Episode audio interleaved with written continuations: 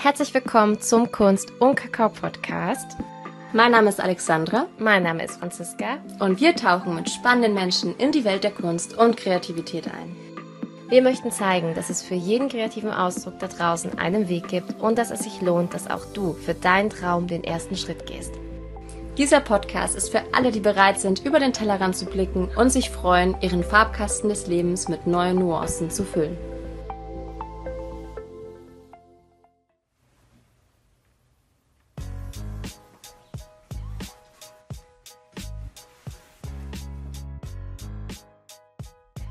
Diesmal verschlug es uns in die Hauptstadt von Deutschland.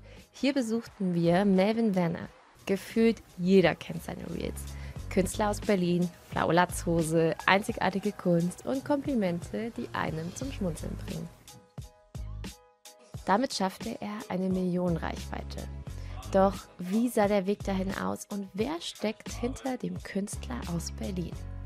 An dieser Stelle die Info, schau dir diese Folge doch direkt auf unserem YouTube-Kanal oder in Spotify an, denn wir waren wie immer vor Ort und Alexandra nimmt dich mit ihrer Kamera direkt hinter die Kulissen mitten ins Atelier von Melvin mit.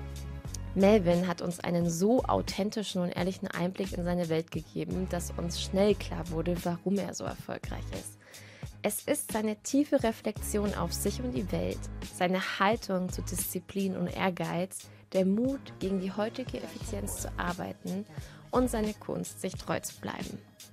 Uns saß ein Mann gegenüber, der sich bereits viel mit sich, seinen Werten und Standpunkten auseinandergesetzt hat, der auf so eine sympathische und bodenständige Art Menschen Kunst näher bringt, die sonst nichts mit Pinsel und Farben am Hut haben. Wie immer haben wir vor unserem Interview gemeinsam Kakao getrunken. Nicht umsonst heißen wir Kunst und Kakao. Und jeder, der diesem Podcast folgt, weiß, dass zeremonieller Rohkakao ein festes Ritual bei uns ist. Er macht uns wach, wirkt erdend und schenkt uns Fokus. Wir bestellen ihn schon seit Jahren bei Kakao Misha und wenn du dir dieses wohltuende Ritual und auch sehr leckeres Ritual auch nach Hause holen möchtest, dann kannst du mit unserem Code Kunst und Kakao 10, Kunst und Kakao klein und zusammengeschrieben, das und ausgeschrieben und die Zahl 10 noch daran gepackt, sparst du 10% auf deine Bestellung. Alle Infos dazu findest du wie immer in den Show Notes. Wir wünschen dir jetzt ganz viel Spaß bei diesem besonderen Interview mit Melvin Werner und der Kunst, sich treu zu bleiben. Ich habe dich ja jetzt schon ja, länger verfolgt. Ich kenne dich ja schon eine ganze Weile übers Internet. Und das, was mir sofort aufgefallen ist, und das habe ich auch schon in vielen Kommentaren gelesen, wusstest du, dass du eigentlich auch so die perfekte Podcast-Stimme hast? Das habe ich schon mal gehört, ja. Ich weiß auch nicht genau, wo das herkommt, weil das hat mir so im realen Leben, glaube ich, noch nie jemand gesagt. Echt nicht? Nee, ich glaube, das muss einfach. Vielleicht habe ich einfach mit Mikrofon eine gute Frequenz irgendwie. Das, ah, das, aber dir ist es bewusst, ähm, dass du eine gute. Also ich höre den, den Kommentar, lese ich halt öfter. Hm. Aber habe ich jetzt nicht. Äh, noch nie drüber nachgedacht gehabt. Hm. Aber dann ist ja ganz gut, dass wir das jetzt hier mal ausprobieren ja, können, ob das wirklich passt. Das ist ja. dein erster Podcast. Das ist mein erster Podcast, ja. ja. Ich hatte wirklich schon mal drüber nachgedacht, aufgrund dieser Kommentare. Aber alleine fehlt mir da, glaube ich, auch so ein bisschen der Stoff, über den ich irgendwie eine Stunde lang reden kann oder sowas. Hm. Von daher habe ich es bisher noch nicht gemacht. Hm. Irgendjemand hat auch mal gesagt, er möchte, dass ich Geschichten vorlese. Aber, Geschäftsidee. Ja, wäre auch eine Idee. ja, wer weiß, was noch kommt. Vorlesen. Ja, zum Beispiel, zum Beispiel. Ja. ja. Ja, ist richtig schön. Und ähm, ich finde es immer so richtig schön, weil man kennt dich ja immer so auch aus deinem Shorts und ähm, ich würde mal sagen, dafür bist du so hauptsächlich bekannt, also richtig bekannt geworden mit TikTok und YouTube durch deine Kunst, die du in super sympathischen, authentischen Shorts verpackst. Und was ich aber auch immer schön finde, ist, wer ist so der Mensch dahinter? Also hast du vielleicht so für die Zuhörer so, keine Ahnung, so drei Random Facts über Melvin, Künstler aus Berlin, die man so vielleicht noch nicht gehört hat. Drei Random Facts über Fun mich, die Facts, man nicht Random Facts, hat. irgendwas. Ähm, also, weiß nicht, wie random das ist, aber ich gehe eigentlich ganz gerne zum Sport. Ähm, ich habe immer noch eine Leidenschaft für Videospiele. Und ich glaube, ich bin gar nicht so viel Künstler, wie man es online vielleicht vermuten lässt. Ah. Ja, also ich habe das Gefühl, dass ich so im Alltag ich will nicht sagen, wenig mit Kunst am Hut habe, hm. aber das jetzt auch nicht so omnipräsent ist, wie man das vielleicht von Künstlern irgendwie immer denkt. Hm. Ich äh, habe das irgendwie auch ganz gut im Griff, das mal für ein paar Stunden hinter mich zu lassen hm. und mich auf andere Dinge zu konzentrieren. Was glaubst du denn, denken die Leute denn, was ist so ein typischer Künstler? Na, ich glaube, was ja auch so ein bisschen, wo auch meine, mein Catchphrase mit Künstler aus Berlin herkommt, ja. ist, dass es ja irgendwie auch so ein, ja, wie so ein Stereotyp ist, den man sich dann da vorstellt, ne? Der verstrahlte Künstler in seinem Atelier, der dann mit mhm. seiner Latzhose irgendwie den ganzen Tag, weiß ich nicht, was macht. und deswegen war das irgendwie auch immer ein cooler Catchphrase, so Künstler aus Berlin, weil ich glaube, da, dass bei vielen einfach direkt so ein Bild in den Kopf mhm. ruft. Und ich glaube, wenn man dann auch so ein bisschen mein, mein Content guckt, dass man auch merkt, dass es jetzt vielleicht nicht unbedingt hundertprozentig so dazu passt. Und ähm, ja, dadurch ist das so ein bisschen entstanden, aber ich sehe mich da halt jetzt eigentlich nicht unbedingt. Also ich, ich mag das, mich mit Kunst zu beschäftigen, aber bei mir passiert es auch einfach viel in Gedanken. Hm. Also wenn ich nicht male, dann denke ich hin und wieder immer, also ich komme immer wieder zur Kunst zurück, so auch in Gedankenschleifen. Hm. Aber ich bin jetzt auch nicht jemand, der dann nächtelang vor der Leinwand hockt und versucht, da irgendwie seinen geistigen Erguss raufzukriegen. Hm. Bei mir sind es immer eher so Impulse und die lasse ich dann raus und dann ist auch wieder gut und dann, hm. wenn sie wiederkommen, dann lasse ich sie wieder raus. Und hm. hm. so funktioniert das irgendwie bei mir mit der Kreativität dann. Und das habe ich ja schon gelesen, dass du viel, du, eigentlich hatte ich ja Kunst schon seit Kindesbeinen an begleitet. Du bist früher mit deiner Oma schon viel in Museen gewesen. Äh, du hast Kunst als Leistungsfach ja auch. Genau. genau. Ähm, ab wann kam so der Punkt, wo du sagst, jetzt ist es hauptberuflich dran? Weil es hätte ja auch so ein Teilzeitding.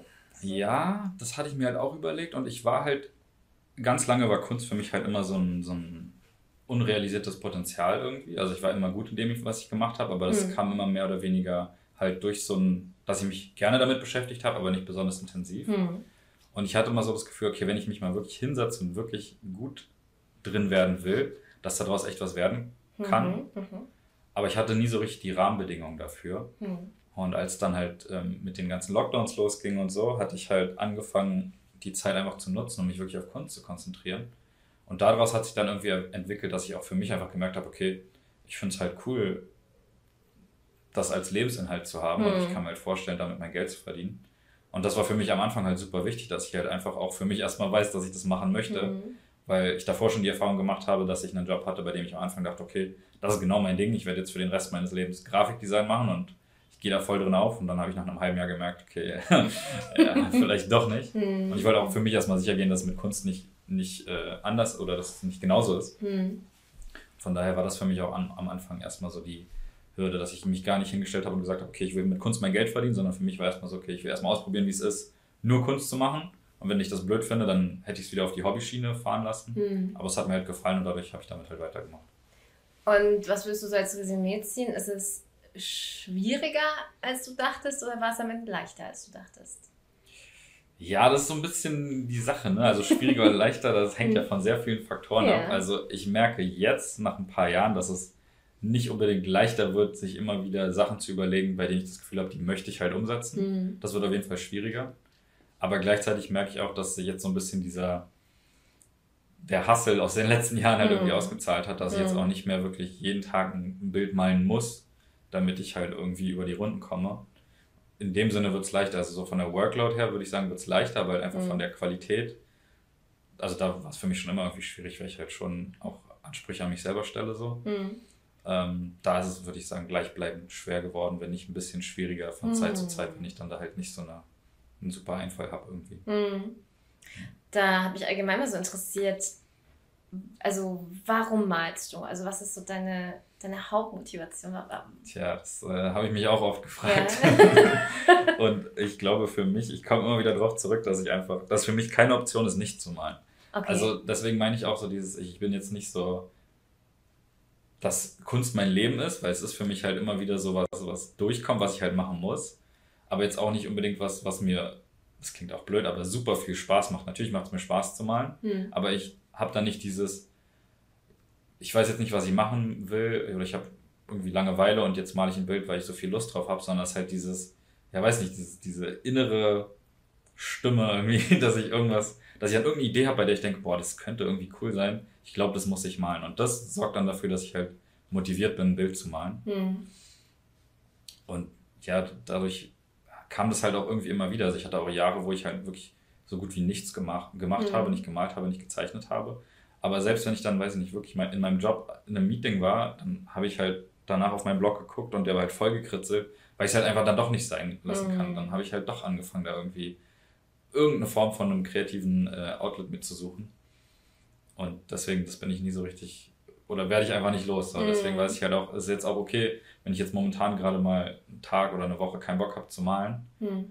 Dann liegt es einfach daran, dass, dass das fast noch nicht am Überschwappen ist. Und wenn es dann wieder so weit ist, dann, dann kommt es auch wieder dazu, dass ich halt malen, malen muss. So. Das ist irgendwie das, was mich so begleitet, glaube ich, ja. Aber benutzt du deine Kunst auch, um Dinge wirklich auszudrücken, die dich vielleicht auch beschäftigen oder etwas zu verarbeiten oder.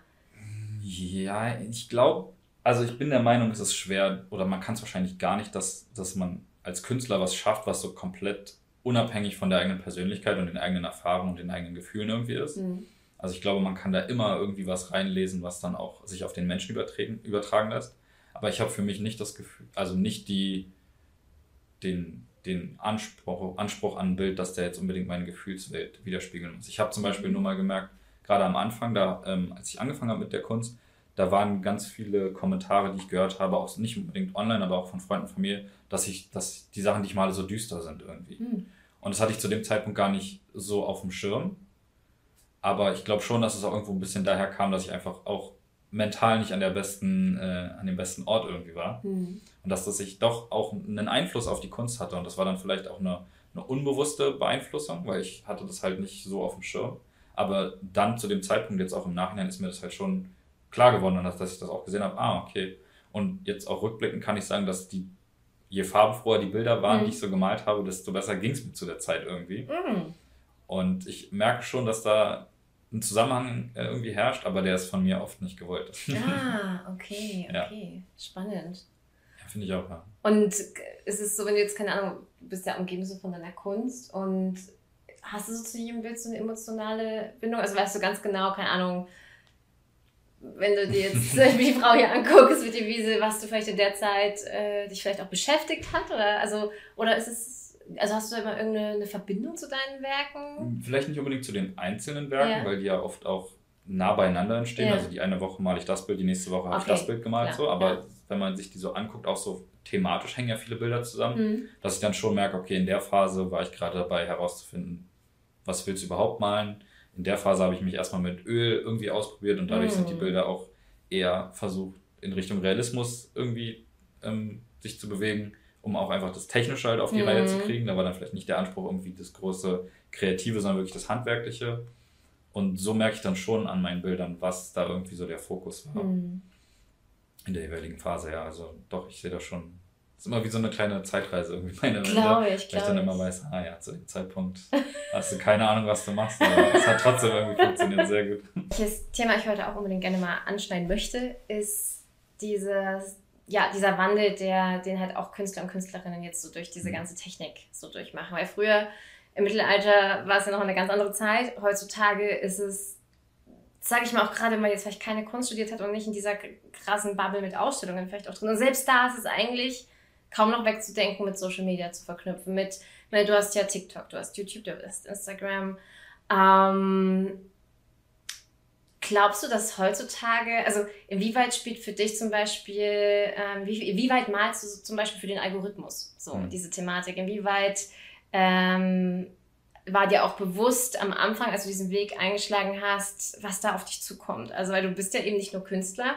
Du hast zwar einmal in der Video gesagt, du siehst dich nicht als YouTuber, aber also unterm Strich bist du es ja trotzdem. Du hast ja ganz viele, eigentlich ist man so heutzutage als Künstler so ein Allround-Talent, habe ich so fast das Gefühl.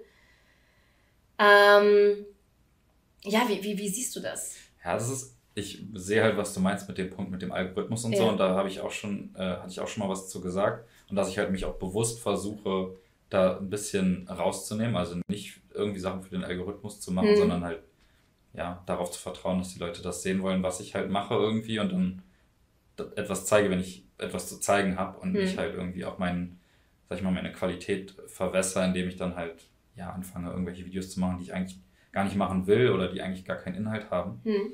Aber du hast auch schon recht, dass wahrscheinlich schon so ein allgemein, also so ein Allround-Ding einem irgendwie hilft. Mhm. ähm, ich kam halt auch davor ja beruflich aus so dem ähm, Grafikdesign und Mediendesign und sowas. Also mhm. damit hatte ich halt auch schon so Berührungspunkte und hatte deswegen auch so eine gewisse Affinität zu manchen Programmen halt schon, die mir im Endeffekt halt auch geholfen hat irgendwie. Also zum Beispiel auch innerhalb meines Prozesses mit Photoshop zu arbeiten. Viele meiner Bilder, hm. äh, viele meiner Bilder entstehen ja als äh, Photoshop-Montage erst, um erstmal zu testen, ob es funktioniert und dann male ich sie. Also das zum Beispiel hilft mir oder dass ich auch gewisse ähm, Sachen halt ein Auge für Schnitt habe so ein bisschen und dadurch halt manche Videos ein bisschen interessanter schneiden kann, als sie inhaltlich vielleicht wären oder sowas. Das sind halt minimale Geschichten, aber ich glaube schon, dass das irgendwie seinen Teil dazu beiträgt. Mhm. Aber ich glaube, das wichtigste Thema ist halt einfach die Persönlichkeit dahinter. Und ich glaube, da hilft einfach, ist Social Media einfach echt ein Segen irgendwie, dass du halt nicht mehr irgendwelchen Galerien oder Kunstkennern irgendwelchen Bullshit auftischen musst, mm. um dich halt irgendwie hoch zu, hochzuschaukeln, so. Mm. Ähm, sondern halt einfach den Leuten da draußen, die vielleicht auch gar nichts mit äh, Kunst am Hut haben, du zeigst ihnen deinen Stuff, sagst ihnen dazu, was du halt sagen möchtest. Und wenn es ihnen gefällt, super. Und dann, ja, bist du halt nicht auf einen, einen, einen Mittelsmann irgendwie angewiesen. Mm. Und so funktioniert mein Stuff ja momentan halt mhm. halt irgendwie auch. Also das ist auch ganz interessant, dass ich oft den Kommentar lese, dass ich habe ansonsten nichts mit Kunst am Hut, aber das, was du machst, ist cool oder so. Und das sehe ich einfach auch als Riesenkompliment, weil es einfach auch schön ist, Leute da irgendwie so für begeistern zu können, die eventuell mit dieser ganzen Kunstwelt halt schon abgeschlossen haben, weil es halt so schwer ist, irgendwie einen mhm. Zugang zu schaffen. Und ich mich da auch selber halt nicht so richtig sehe. Also ich habe da auch wenig Berührungspunkte zu so der klassischen Kunstwelt. Hm. Bisher wäre vielleicht auch nochmal eine Idee für die Zukunft, wenn ich da irgendwie Lust drauf habe, mich damit auseinanderzusetzen. Aber bisher finde ich es eigentlich ganz cool, so Kunst auf einem persönlichen Level irgendwie hm. zu machen. Hm. Mag ich ganz gerne. Ja, apropos so persönliches Level und Komplimente und authentisches Auftreten. Du, du machst ja wirklich eigentlich auch bei deinem, bei den YouTube-Videos, sagst du auch, wenn ich hab dich lieb. Mhm. Äh, total, äh, total schön auch äh, bei den Shots. Ähm, es schaut schön aus, aber noch nicht so schön wie du oder so. also es ist schon, ähm, ist mir so noch nicht begegnet. Bist du da, also wie, wie, wie, wie kam es dazu? Das hat sich ein bisschen daraus entwickelt, dass ich angefangen habe mit dieser Form von Videos und bei den allerersten, die gab es damals, glaube ich, nur auf TikTok, da war dann das Ende halt so, ja, okay. Und ich war halt absolut kein Fan davon und bin es halt immer noch nicht an dieses Ende ranzuhängen, dieses Jahr lasst ein Like da, followed und kommentiert für den mhm. Algorithmus oder sowas. Mhm. Weil für mich fühlt sich das immer so an, so, okay, ich habe dir jetzt gerade schon Lebenszeit geschenkt, indem ich mir deinen Content angeguckt habe. Jetzt musst du mir doch nicht noch mehr aus den Rippen leiern. So. Mhm. mhm. Das ist ein bisschen so, als glaube ich, wärst du in einem Restaurant und am Ende sagt der, äh, sagt irgendwie der Koch, ja, jetzt lass aber noch mal Trinkgeld da oder so, keine mhm. Ahnung. Das, mhm. wenn man es machen möchte, dann macht man es sowieso. Wenn man genau, zufrieden ja. damit ist, dann macht man es einfach. Und so dachte ich mir das halt auch bei mir. Und dann hat sich halt irgendwie angeboten, dass ich da ein Kompliment hm. reingeslidet habe. Weil es halt irgendwie auch gepasst hat, wenn ich sage, ja, das Bild sieht wunderschön aus, aber nicht so schön wie du. Das ist halt irgendwie einfach, ja, das ist halt mhm. irgendwie eine runde Sache. Total. Damit irgendwie belohnt man, also wenn man es jetzt auf so einem äh, Marketing-Level sehen will, dann belohnt man die Leute ja damit auch, den Content zu Ende zu gucken, weil yeah. sie dann halt noch was davon haben. Das ist eigentlich eine Win-Win-Situation. Du kriegst ein schönes Kompliment und mm. ich krieg die Watchtime und wir sind beide glücklich. ja, man, man versüßt vielleicht wirklich jemanden den Tag damit. Ja, das höre ich voll oft, so dass die Leute nur kommen, um sich ein Kompliment abzuholen. ich mir auch denke, ja, nice, Hauptsache, ey, Hauptsache du kommst vorbei, ja, ist doch gut. Kannst du selber gut Komplimente annehmen? Mittlerweile wird es besser, ja. Mhm. Am Anfang war es schwer und mittlerweile, also manchmal ist es immer noch schwierig, wenn ich dann so Komplimente kriege, die eher auf so ein persönliches Level gehen. Aber mit der Kunst bin ich da eigentlich ganz, ganz gut dabei mhm. mittlerweile, ja. Ja, mit Komplimenten ist ja immer so spannend, weil es ja so eine verschiedene Qualität der Komplimente ja gibt. Ne? Also. Ja, voll. Gerade bei Kunst ist ja auch so ein, so ein Standardkompliment. Du, hast, du bist voll talentiert oder du hast voll viel Talent. Mhm.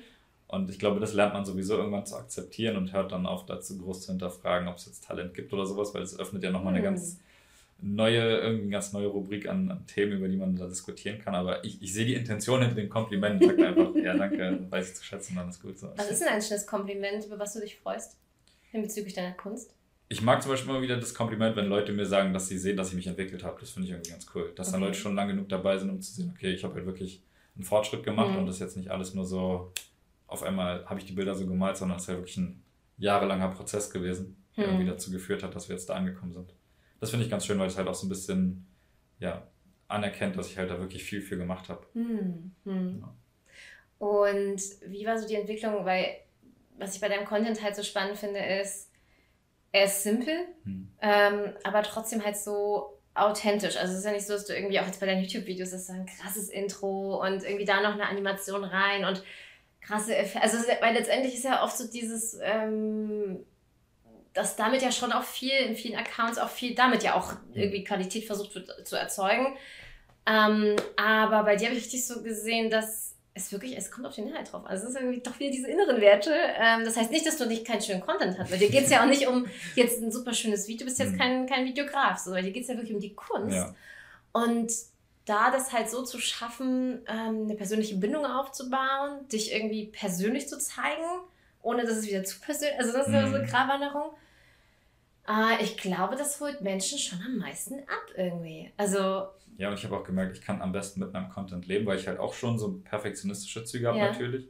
Und ich hatte natürlich auch schon so die Anfälle, dass ich dachte, okay, jetzt fängst du an, dir dann ein cooles Logo mm. und ein mhm. cooles Outro zu basteln mm. und das alles so ein bisschen mehr zu producen wirklich. Mm.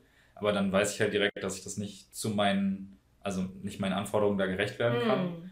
Und dann mache ich es lieber gar nicht und mache das halt so, wie es ist, halt rund und weißt du, das halt wie du sagst, einfach, aber halt irgendwie hat halt Inhalt. Hm. Und alles, was dann irgendwie on top kommt, das kann man dann gucken, wenn ich da irgendwie mal Zeit und Lust für habe. Hm. Aber so kann ich am besten auch einmal mit meinem Content leben, wenn ich halt weiß, okay, das ist, ja, das ist halt einfach eine runde Sache. So. Das ist jetzt vielleicht nicht, ja, kein Meisterwerk, gewinnt hm. kein Oscar oder sowas, aber es ist immerhin, es gefällt den Leuten. Aber du hast dich jetzt nie hingesetzt und irgendwie, oder weiß ich ja nicht, irgendwie einen Businessplan oder ein Konzept nee, gar nicht. oder nee, nee, nee, nee. hast einfach immer. Ich habe einfach, ja. Gemacht. Ja, also angefangen hat es wirklich irgendwann mal mit einem, also ich habe ja früher gelivestreamt und die Livestreams waren auch immer ganz nett und so, aber habe da meine Bilder gemalt, aber die hatten halt im Durchschnitt 20 hm. Views oder sowas.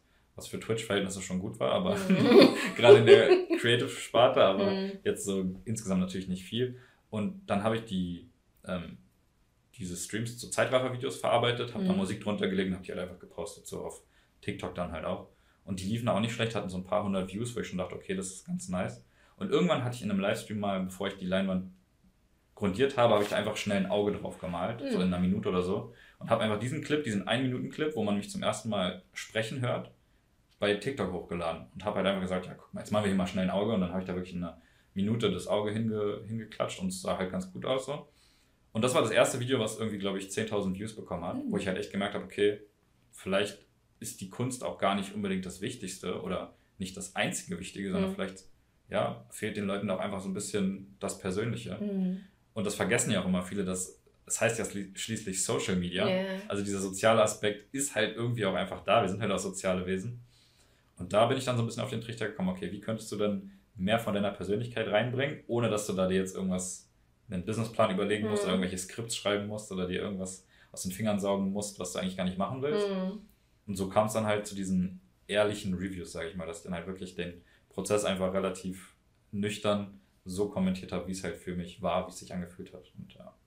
Also könnte man eigentlich schon so sagen, dass Kunst schon mehr Wert bekommt, wenn eine Geschichte dahinter auch steht. Tja, mehr Wert ist natürlich Ansichtssache, aber ja. ich glaube, sie bleibt einfach eher im Gedächtnis. Hm. Ich glaube, du kannst dich einfach eher daran erinnern, an den Künstler aus Berlin, als an ein wunderschönes Bild, aber den Namen kannst du vielleicht einfach dir nicht hm. merken. Also ich glaube, das ja, hilft einfach da so eine Verknüpfung herzustellen. Und ich glaube, du machst auch vielen Menschen Mut, weil ich finde, da gehört schon auch, sage ich mal, Mut dazu, wenn du zum Beispiel ein YouTube-Video aufnimmst vor deinem normalen Hintergrund und dann steht da ein Bild, was noch voll im Zwischenstadion ist oder noch mhm. voll am Anfang und eigentlich noch nach nichts will ich jetzt nicht sagen, aber halt, ja, ja, ich weiß, weißt du, also so das finde ich muss ja erstmal so, weil ich glaube, da wäre bei mir wieder so ein Perfektion oder halt vielleicht auch so, so eine Angst, okay, wenn Leute das jetzt sehen, dann müssen sie ja auch ein tolles Kunstwerk zum Beispiel. Also mhm. so, so, ja. Äh, und da halt auch wieder so, also machst du es einfach gezielt, um auch ähm, zu zeigen, die Schritte gehören auch dazu? Also ja. machst du dir Gedanken darüber, wie auch der Hintergrund ist oder wie? Also als mir am Anfang so ein bisschen darum ging, mein Zeug zu zeigen, aber trotzdem ehrlich zu bleiben, ja. war für mich halt auch klar, dass ich das nicht so schön reden will. Also mhm. dass ich halt auch Bilder habe, bei denen ich drei Viertel der Zeit, an denen ich daran arbeite, denke, okay, die sind halt nicht gut oder die mhm. gefallen mir halt absolut nicht. Mhm. Dass das für mich einfach dazugehört. Also ich kann mich nicht entscheiden, kann sagen, ja, jetzt hatte ich eine tolle Idee, eine leere Leinwand und habe das mal eben schnell hingemalt und es war alles toll. Mhm. So funktioniert das halt für mich irgendwie nicht. Und ich hm. glaube, wie du sagst, das funktioniert für viele halt so nicht. Deswegen ist es hm. wahrscheinlich auch erfrischend so zu sehen. Oder wenn ich dann halt ein Bild male und dann gefällt es mir nicht und dann übermale ich das halt wieder.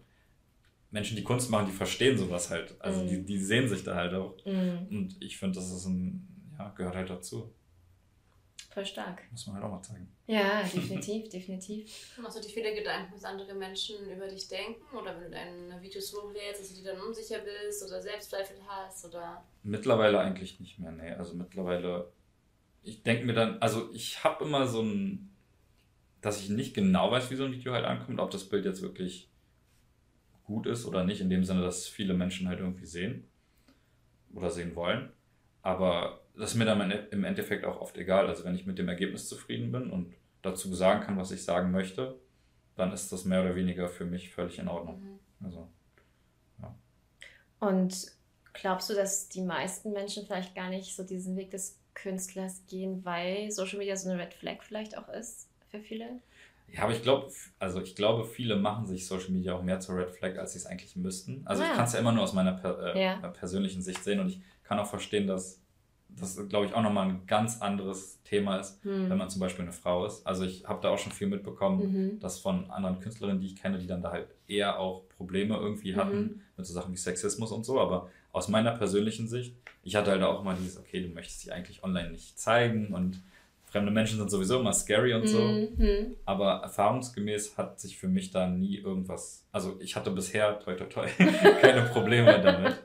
Und glaubst du da, wie, was glaubst du, wie würde dein Alltag aussehen ohne die digitalen Medien? Ja, nicht so gut, glaube ich. Also, ich also gehört für ähm, dich schon dazu. Da könntest du dir auch vorstellen, einfach nur Künstler, also nur zu malen, gar nicht noch Videos zu machen oder das so zu teilen oder zu verpacken. Mm, ich will es mir, glaube ich, nicht vorstellen. Natürlich würde funktionieren. Also mhm. es ist jetzt nicht so, dass ich da jetzt unbedingt ähm, mich wirklich als Content Creator sehe und groß da jetzt ähm, die Videos an sich irgendwie für mich den Inhalt geben, sondern ich mag halt einfach die, die Verbindung irgendwie, mhm. weil ich mhm. damit halt wirklich ja scheinbar auch Menschen erreiche, denen das vielleicht auf einer persönlichen Ebene halt irgendwie hilft oder mhm. halt auch ähm, beruflich, dass die halt auch in die Richtung irgendwie gehen wollen. Mhm. Und mir hat das halt damals auch einfach komplett gefehlt, dass ich mich in der Kunstbubble halt gar nicht wieder gefunden habe, weil mir halt ja, vielleicht ja. so Leute wie, wie mich halt irgendwie äh, gefehlt haben, ja. die halt eigentlich so normalos sind, die halt einfach gerne Bilder malen. Und ich glaube, das ist schon wichtig, so jemanden zu haben. Total, definitiv, definitiv. Und apropos, so wie du ja jetzt für Menschen Vorbild, also ein Vorbild sein kannst, hast du für dich Vorbilder? Ähm, ja, aber tatsächlich auch nicht so im Kunst, künstlerischen Sinne. Also ah, ich, ja. es gibt natürlich auch große Maler, die ich cool finde und bei denen ich die Bilder total mag. Ja. Aber ich finde einfach generell Menschen sehr beeindruckend oder sehr inspirierend, die einfach ihr Ding gefunden haben, was sie lieben und das einfach durchziehen. Mhm. Egal, was, was da damit zu tun, hängt, äh, mhm. zu tun hat. Also egal, ob das jetzt bedeutet, dass sie halt irgendwelche Opfer bringen müssen oder sonst was, sondern einfach so ihr Ding haben, was sie gut finden, mhm. was ihnen auch egal ist, ob es andere Menschen interessiert, mhm. sondern einfach so ihr Ding durchziehen und das finde ich halt viel inspirierender. Das sind halt Sportler ja irgendwie auch oft, also mhm. gerade von den Sportarten, bei denen du jetzt nicht Millionenverträge mit Sponsoren oder sowas hast. Ähm, oder Musiker finde ich da auch ganz krass oder auch generell einfach Freunde in meinem Bekannten- oder Freundeskreis, die irgendwas studieren, womit sie jetzt vielleicht im Endeffekt nicht unbedingt äh, Millionäre werden, sondern einfach, weil sie so ein tiefes Interesse für die Dinge haben, mhm. dass sie sich damit so 24-7 beschäftigen wollen. Das finde ich einfach sehr inspirierend irgendwie. Und wo würdest du sagen, bringst du das größte Opfer, den größten Kompromiss so in deinem Weg jetzt so? Hm. Das ist eine sehr schwere Frage, weil dieses mit Opfer bringen, das finde ich ist auch immer so eine Sache. Aber ich glaube, alle Menschen, die du fragst, die halt diese Opfer bringen, die sehen das gar nicht unbedingt als Opfer. Weil ich habe auch das Gefühl, wenn jetzt Leute zum Beispiel sagen, eine Selbstständigkeit ist nichts oder ist nur was für dich, wenn du halt das Opfer bringen kannst, dass du nicht jeden, jedes Jahr in Urlaub fahren kannst mhm. oder sowas oder was weiß ich oder ja, keine Ahnung. Mhm. Und für mich sind sowas halt dann unbedingt nicht, also für mich fühlt es sich nicht an, als würde ich groß Opfer, Opfer bringen irgendwie. Mhm. Klar, da muss ich vielleicht auf einem kleineren Fuß leben oder gerade die letzten Jahre hatte ich halt einfach einen sehr, sehr bescheidenen Lebensstil mhm. so. Mhm. Aber den hatte ich halt gerne, weil das halt bedeutet hat, dass ich machen kann, was ich gerne mache. Mhm. Also es war im Endeffekt kein Opfer. Na klar war es halt irgendwie eine, ein Kompromiss. Mhm. Aber ich bin generell kein besonders luxuriöser Mensch. Also ich habe jetzt keine Freude an mhm. teuren Autos, Uhren, was auch immer. Mhm. Von daher fühlt es sich nicht für mich wie ein Opfer an, sowas halt nicht zu haben. Aber es mhm. gibt natürlich Menschen, die sich mit sowas irgendwie identifizieren oder voll begeistern. Für die wäre es dann vielleicht schon ein großes Opfer, das sie bringen müssen. Mhm. Oder jetzt ihr habt ja jetzt hier gesehen, wo ich hier wohne, mhm. ähm, dass man jetzt vielleicht nicht besonders viel Platz für irgendwas hat außer meiner Arbeit. Das wäre für viele wahrscheinlich ein, ein, großes Opfer, was sie bringen müssen. Mhm. Aber ich habe es ganz gerne so, weil dann ich brauche nicht viel Stuff und nutze den Platz gerne für das, was ich gerne mache. Also, mhm. ja, deswegen bei mir mit Opfern sehe ich eigentlich eher nicht so. Ja. Spannend. Ja. Und wie hat damals dein Umfeld reagiert? Also so, du hast einen sicheren Job, also du hast Grafikdesigner, ne? Genau, genau. Hast an den Nagel gehangen und dann voll in die Selbstständigkeit. Voll in die Selbstständigkeit. Ja, eigentlich erstmal nochmal in die Arbeitslosigkeit und dann in den Lockdown. So, so war ja die richtige Reihenfolge. Ne? Also, Super. War, war, tatsächlich kein fließender Übergang, sondern da waren nochmal ein paar Monate dazwischen. Mhm. Ähm, aber ja, dadurch, dass ich halt schon immer Kunst so ein bisschen als mein Ding hatte, halt, mhm. irgendwie hat es im Endeffekt auch niemanden so richtig überrascht. Ah ja. Also ich habe niemanden getroffen, der dann meinte so, oh, wow, du bist Künstler geworden? Hätte ich ja niemals erwartet, weil ja, nee, ich war halt schon immer der Typ, der, ja, der auf seinem Blog rumgekritzelt hat, statt im Matheunterricht aufzupassen oder so. Mhm. Also das hat im Endeffekt auch alle Leute, die ich kenne oder die mich kennen, nicht überrascht. Hm. Ja. Würdest du sagen, du bist sehr diszipliniert? Nee, ich glaube nicht. Nee, ah. ich bin nur ehrgeizig. Ah, wie, wie definierst du den Unterschied? Ich glaube, ehrgeizig ist so, du hast zwar ein Ziel vor Augen und diszipliniert ist so, du bist gut darin, Dinge zu tun, die du nicht tun willst. Also so würde ich es irgendwie. ja, stimmt, das finde ich ganz gut. Würde ich es irgendwie sehen. Ja, aber du hast mal eigentlich gesagt, dass äh, es bestimmte Zeitpunkte gibt, wo du Motivation in Disziplin umwandeln musst. Genau, genau. Das, das sind dann halt, so ist mein Notfallplan, dass ich halt merke, okay, du hast jetzt vielleicht keine Lust zu malen, mhm. aber du willst das Bild ja fertig kriegen und mhm. die Idee hat dir gefallen, du fandest sie cool, du bist jetzt gerade nur dir zu, zu schön, da, mhm. sag ich mal, mhm. die, die Stunden reinzustecken dann komm, mach's doch jetzt einfach. Und wenn es nur eine Stunde ist, dann hast du eine Stunde weniger. Und dann fühle ich mich am Ende halt auch gut, das ist auch sehr belohnt. Hm. Aber das ist zum Beispiel nichts, was ich halt, also diese Einstellung könnte man ja auch bei einem Job oder müssen viele Leute bei einem Job entgegenbringen, sie, den sie halt einfach nicht machen wollen hm. und halt für 40 Jahre lang machen. Und die Disziplin habe ich halt nicht. Hm. Und das habe ich halt auch gemerkt, dass ich dann einfach teilweise auch einfach kein guter, nicht gut darin war, mich auf Arbeit zu disziplinieren und dann einfach gemerkt habe, okay, das ist halt jetzt auch blöd. Also, hm. ja gibt ja letztendlich dann, wenn man es mal so betrachtet, auch eine ungesunde Disziplin. Würde ich schon meinen, ja. Habe ich so noch gar nicht gesehen. Weil ich glaube, in unserer Gesellschaft ist so dieses Wort Disziplin schon sehr. Du musst diszipliniert sein, um, keine Ahnung, deinen Traum zu erfüllen oder leistungsorientiert oder also dieses Disziplin. Aber ich finde es, so wie du sagst, eine schöne, auch eine schöne Sichtweise. Hm. Ja, und es gibt auch ja viele Leute, die sagen, wenn du, wenn du in der Selbstständigkeit bist, musst du dich halt auch für viele Dinge disziplinieren, die du vielleicht nicht machen willst. Und ich bin da irgendwie auf einer anderen Seite. Ich denke mir so, okay, wenn ich jetzt schon selbstständig bin, dann will ich das halt dafür nutzen, hauptsächlich nur die Dinge zu machen, die ich halt auch machen will, weil mhm. um irgendwas zu machen, was ich eigentlich gar nicht machen möchte, da kann ich mich halt auch irgendwo anstellen lassen. Mhm. Dann habe ich wenigstens die Sicherheit, aber diszipliniert muss ich da auch sein. Also mhm. mhm. ja, vielleicht ist Disziplin auch, wie du sagst, so ein bisschen so ein zu positiv behafteter Begriff. Mhm. Ja, und zumindest wird man ihn einfach auch wieder von zwei Seiten betrachten. Ja, auf jeden Fall, ja. Und da du sagst, du bist ehrgeizig, hast du so ein bestimmtes Ziel? Also was ist so an der Spitze des Berges, wo du gerade raufläufst? Na, am besten wäre natürlich irgendwann zu sagen, ich male wirklich nur noch für mich. Mhm. Also wäre trotzdem cool, die Bilder dann zu verkaufen, dass es noch Leute gibt, die sie halt haben wollen. Aber dass ich halt wirklich nicht mehr diesen im Kopf haben muss, dass ich jetzt auch ja, die Kunst brauche, um davon zu leben. Mhm. Also ich habe damit gerade kein Problem, aber im Endeffekt würde, wenn ich jetzt so weiterlebe, wie ich es jetzt mache, würde das ja bedeuten, dass ich im Endeffekt auch das die nächsten 60 Jahre oder 70 oder was auch immer 80 Jahre so machen werde. und es wäre schon schön, wenn sich dann passend zu meinem Alter und zu meinem Energielevel vielleicht auch so das noch ein bisschen äh, entspannt alles, mhm. dass ich da wirklich noch mehr Zeit dann auch habe ja, für mich und andere Themen irgendwie in meinem Leben. Jetzt gerade finde ich es cool, also ich würde es gerade nicht anders haben wollen, mhm. wie es gerade ist. Aber es ist halt auch nur eine Momentaufnahme und ich kann mir vorstellen, dass Ende 20-jähriger Melvin noch ein bisschen, hm. ja, ein bisschen mehr dahinter ist, als dann, wie gesagt, halt irgendwann mit 60 oder 70 oder so. Definitiv. Ja. Man verändert sich ja auch. Voll. Genau. Also, du hast ja auch ähm, mit Twitch angefangen. Jetzt machst du ja kein Twitch mehr. Ja, du hast jetzt angefangen, mit, YouTube-Videos über Themen zu sprechen, die dich beschäftigen. Ja.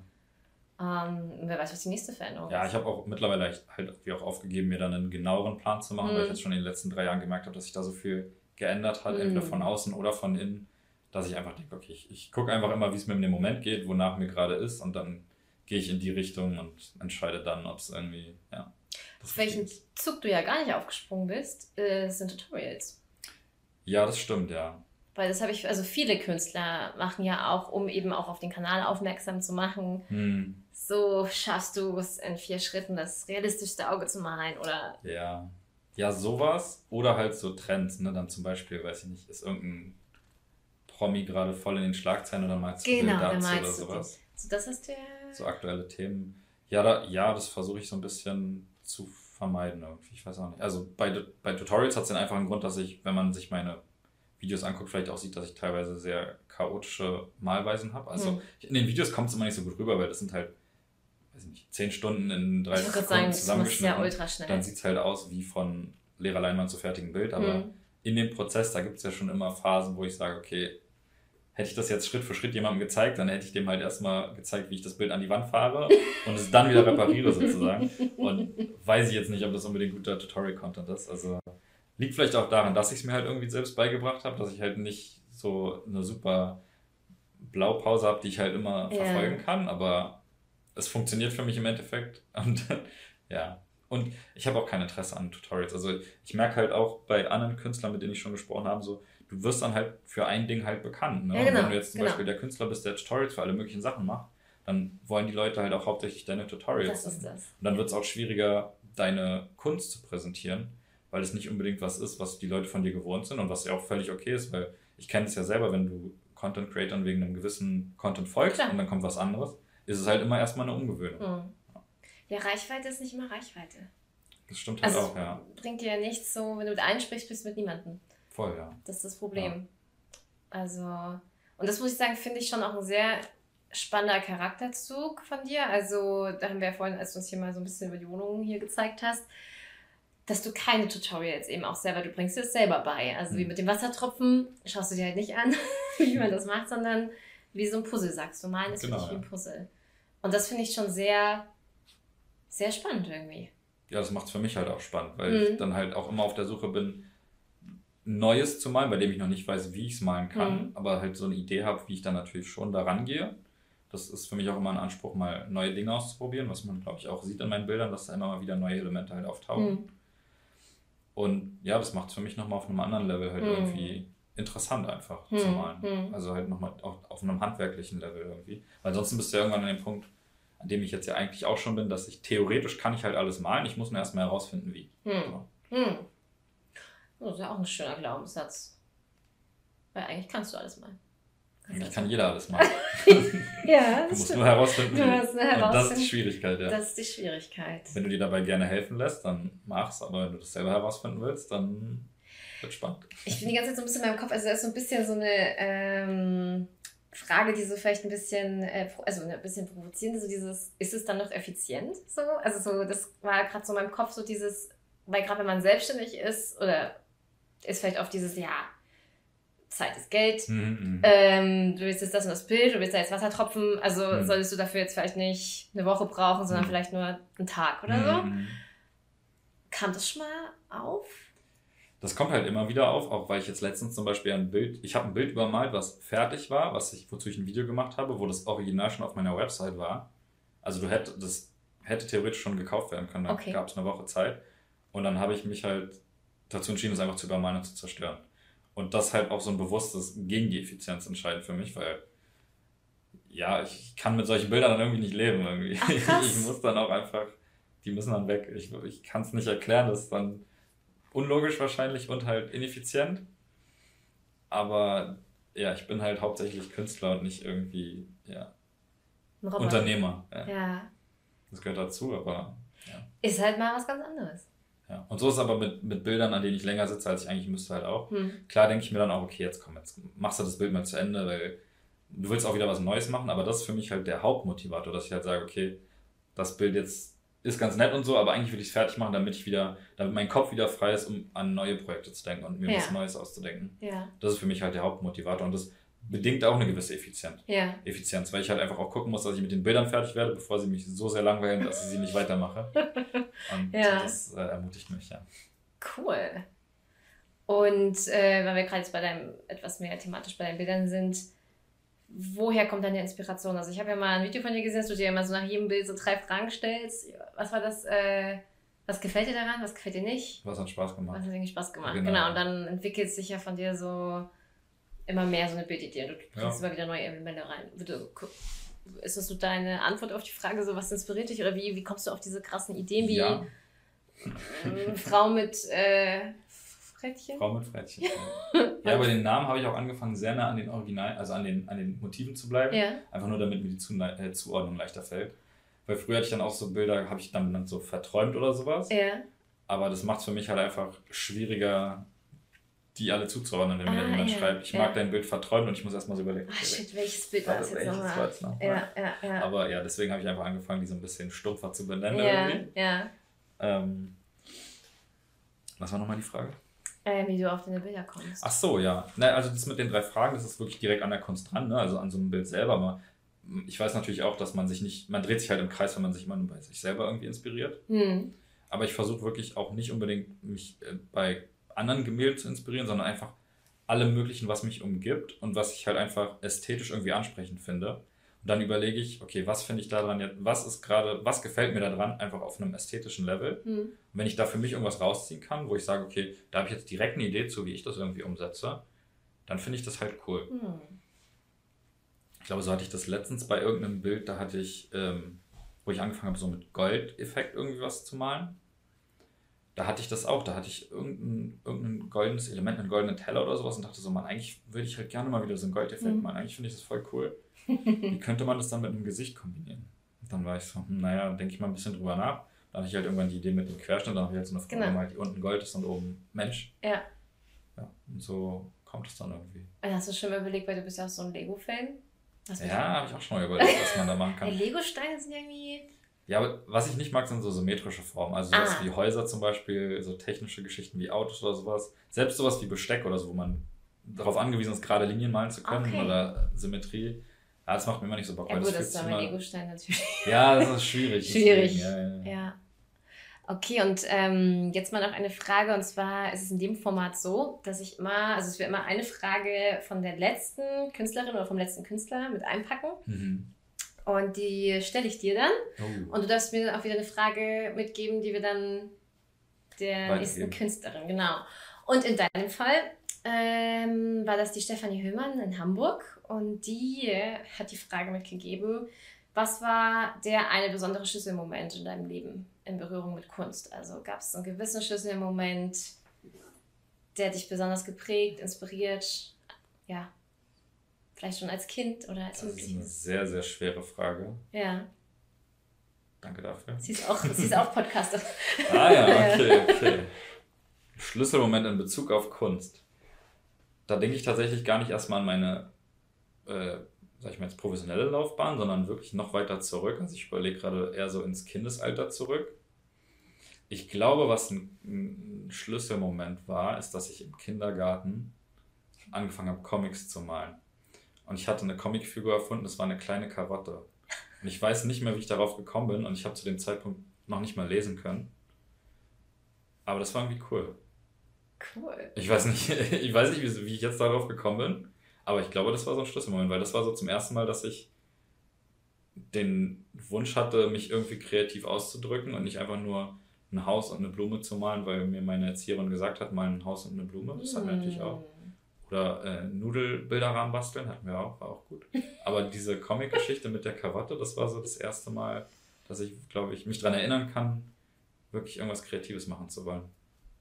Wie cool. Eine richtige Core-Memory, die ich gerade unlocked habe. das ist aber mega. Weißt du, was bei Fragen so toll ist? Ähm, nicht nur ich lerne in dem Moment ja was Neues über dich, sondern meistens derjenige, der gefragt wird, wenn es eine gute Frage ist. Über sich selber. Über sich selber. Mhm. Das ist ja. True that. Ja, das Stimmt. ist richtig cool. Karotte. Das ist witzig. Kann ich mir die nächste Frage noch bis zum Ende überlegen, weil da muss ich jetzt, glaube ich, erstmal drüber nachdenken. Ja. ja, ähm, die du quasi mitgeben möchtest. Ja, ja, genau. Ja, ja, das okay. kannst du dir noch. Äh, ja, kannst du noch nicht Schwere Aufgabe auf jeden Fall. ja, äh, definitiv. Das darf auch alles Mögliche sein. Also kann sowas Randommäßiges sein, wie, keine Ahnung, was ist dein Lieblingstier? Aber es hm. kann natürlich auch was total Liebes sein hm. oder was, ja, was halt. Äh, Du vielleicht von einem Künstler oder einer Künstlerin. Ja, bin gespannt, ich überlege mir was. Mhm. ja, interessant. Ja, das, sowas habe ich zum Beispiel auch wenig direkten Kontakt mit äh, Künstlern und Künstlerinnen irgendwie. Also gerade in meinem privaten Umfeld, dadurch, dass ich halt in Berlin aufgewachsen bin und eigentlich noch all meinen ganzen gesamten Freundeskreis irgendwie behalten habe aus äh, der Schulzeit, mm. ist das halt so eine super wilde Mischung aus allen möglichen Charakteren, die halt alle irgendwie so ihren Weg gefunden haben, aber ich da der Einzige bin, der halt irgendwie so Künstler ist. Mhm. Und ja, wenn man solche Fragen von Künstlern oder Künstlerinnen gestellt bekommt, dann lohnt sich vielleicht doch mehr Künstlerfreunde sich anzuschaffen. Ja, ich finde es schon spannend, wobei ich auch wieder so diese Diversität ja auch gerade so ja. befruchtend oft finde, so dieses, ähm, jeder bringt ja irgendwie andere Stärken oder Eigenschaften mit. Ja. Ähm, aber ich glaube, es ist auch total gut, auch mal sich so mit gleich, also super gleichgesinnt, ja, weil dann hat man doch nochmal vielleicht mehr Überschneidungspunkte von Themen. Hm. Aber apropos so, ähm, welche Rolle spielt Einsamkeit in deinem Leben, in deinem Beruf? Ja, mittlerweile geht es wieder. Gerade als ich aufgehört habe, meine Kunst zu Livestreamen, wo ja wirklich auch der Prozess des Malens an sich ja. ein sehr sozialer äh, Vorgang irgendwie war, hm. war das schon erstmal eine Umgewöhnung. Aber ich finde nicht mal unbedingt eine schlechte, weil ich halt auch während diesen Streams gemerkt habe, dass mir dementsprechend besser oder schlechter ging mit dem, was ich geschafft habe in der Zeit, wie halt die, die äh, Resonanz war mit dem Chat, also mit den mhm. Leuten, die halt zugeguckt haben. Was ja im Endeffekt auch nicht unbedingt optimal ist, weil eigentlich ist das ja schon was Persönliches auch, ne? Und mhm. ich will mich halt dann gut fühlen mit dem, was ich geschafft habe, weil es mir persönlich gefällt, weil mhm. ich gut vorangekommen bin. Und nicht unbedingt, weil mir, weiß nicht, 20 Leute, die ich nicht kenne, gesagt haben, dass es voll gut aussieht. Mhm. Ähm, von daher, da musste ich mich schon erstmal so ein bisschen entwöhnen, aber es ist auf jeden Fall auch besser geworden. Und ansonsten, ja, wie gesagt, ich habe halt noch ein ziemlich solides Umfeld, so von, mhm. also in Berlin einfach, aber ich, ich komme ganz gut zurecht. Mhm. Weil ich kann mir schon vorstellen, dass es für viele, ja, nicht nur jetzt, sage ich mal, im Künstlerbereich, sondern auch im Digitalen, immer mehr ist Homeoffice, immer mehr ist mhm. auch dieses Digital Nomade, man kann von überall aus arbeiten und vielleicht ist es aber auch manchmal einsamer, als wenn man eben irgendwie Kollegen hat oder mhm. so. Weil ich muss zum Beispiel sagen, brauche ich nicht immer, aber so ab und zu so Coworking finde ich zum Beispiel total cool. Ja, voll, ja. Nee, kann ich auch. Also ich, zum Beispiel, dass ihr jetzt da seid, mhm. mag ich halt auch voll. Also ja. sowas habe ich halt auch selten irgendwie, dass man einfach auch mal mit wirklich kompletten neuen Menschen irgendwie so mhm. in Berührung kommt. Ähm, natürlich online, aber das sind ja immer eher so flüchtige äh, Interaktionen. Ja. Von daher, das würde ich sagen, fehlt mir schon so, mhm. dass das hin und wieder dazu kommt. Aber ich bin auch insgesamt einfach gerne alleine. Also ich hm. mag das sehr gerne, für mich zu sein. Und wie ist es aber für dich ähm, privat, mit Beruf? Also das ist ja alles, spielt sich ja alles in deiner Wohnung ab, dass äh, du für dich da auch einen Cut ziehen kannst, wann äh, du aufhörst oder äh, dass du schon mal drüber nachgedacht hast, dir vielleicht auch ein Atelier irgendwie zu mieten oder irgendwie, dass da mehr eine Trennung ist zwischen deinem Privaten und der Kunst, aber es ist gar nicht so eine negative Trennung, sondern irgendwie so. Ja. Ja. Ja, habe ich auch schon mal, also öfter drüber nachgedacht, mir ein Atelier zuzulegen, auch weil ich natürlich oft die Frage von Leuten kriege, ob sie äh, mich mal besuchen können, um sich die Kunst anzugucken. Und das ist momentan halt einfach mal ein bisschen blöd, weil ich hier halt wohne und jetzt auch nicht mm. immer jeden in mein Schlafzimmer oder mein Wohnzimmer lassen möchte. Ähm, von daher, von dem Gesichtspunkt aus habe ich da auch schon öfter drüber nachgedacht. Aber so von meiner Arbeitsweise mag ich das halt irgendwie auch ganz gerne, weil ich setze mich dann auch abends zum Beispiel oft an, an PC, um dann noch eine Runde zu zocken oder sowas. Und dann merke ich aber doch, dass ich dann denke, okay, jetzt komm, machst du nochmal Photoshop auf und probierst nochmal die ein oder andere Idee aus, ob mhm. das passt. Wurschtel da zehn Minuten rum, machst zu und kann dann damit abschließen und denke, naja, dann denkst du morgen nochmal drüber nach. Also ich habe da, glaube ich, auch so ein bisschen die Ruhe weg, aber vielleicht liegt es auch daran, weil ich halt kein besonders disziplinierter Mensch bin, dass ich einfach auch nicht so dieses dann äh, kein Schuldgefühl habe. Also wenn ich dann merke, okay, es gibt gerade nichts zu tun und ich, oder jetzt ist abends, jetzt mache ich nichts, dann chill ich halt einfach. Oder ich mhm. habe auch von Anfang an eigentlich mehr oder weniger darauf geachtet, dass ich normale Wochenenden habe. Mhm. Und habe einfach für mich festgelegt, okay, Samstag, Sonntag, außer es sind absolute Notfälle, mache ich halt nichts. Beantworte ich keine E-Mails und äh, arbeite nicht. Und dann Montag ist genug Zeit, dann kannst du wieder anfangen, damit weiterzumachen. ich finde, so unter Künstlern so offene Ateliers, äh, wo auch Menschen reinkommen können, ja. also das hat man da aber nochmal ein ganz, also das würde dieses Digitale zum analogen Netzwerk. Ja, das war nochmal voll Coole cool, Verbindung ja. einfach Eigentlich heutzutage schon, ja. für Künstler, wo man dann auch nicht auf andere Galerien und so angewiesen ja. ist, sondern wie bei der Xenia, wo wir waren, genau. wo jeder eigentlich vorbeikommen kann und sagen kann, hi. Ne, das ist schon da weiß man natürlich auch nicht, was, ob das wirklich eine gute Idee ist in Berlin, weil das ja doch bedeuten könnte, dass relativ viele Leute vorbeikommen und ich da ja auch noch arbeiten muss. Also, dann müsste man dann gucken, wie man das irgendwie macht. Aber ja, an sich finde ich die Idee auch ganz cool, ja. Hättest du gedacht, dass, ich meine, letztendlich finde, also ich finde, du hast schon in relativ kurzer Zeit trotzdem sehr viel Reichweite so bekommen. Also ich habe auf YouTube hast du jetzt über 62.000 ja, irgendwie so. Mal, ja. Äh, wo war da so der, also wo ist da so der Knoten geplatzt? Also wo war plötzlich so.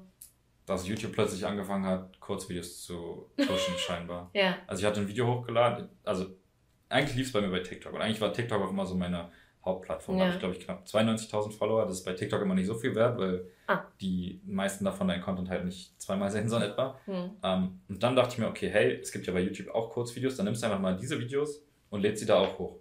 Und das hat halt gar nicht funktioniert. Das erste Video war der Mann mit der Mandarine. Und das hatte halt, weiß ich nicht, 100 Views oder oh. sowas. Also wirklich kaum. Ja.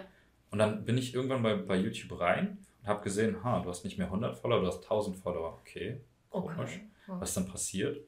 Und dann dachte ich so, naja, was auch immer. Und dann bin ich wieder rein, dann waren es 5000. Und dann dachte ich so, okay, jetzt musst du mal nachgucken. Und dann hat dieses Video wirklich nach zwei, drei Monaten, wo es einfach nur brach lag, Aufrufe bekommen.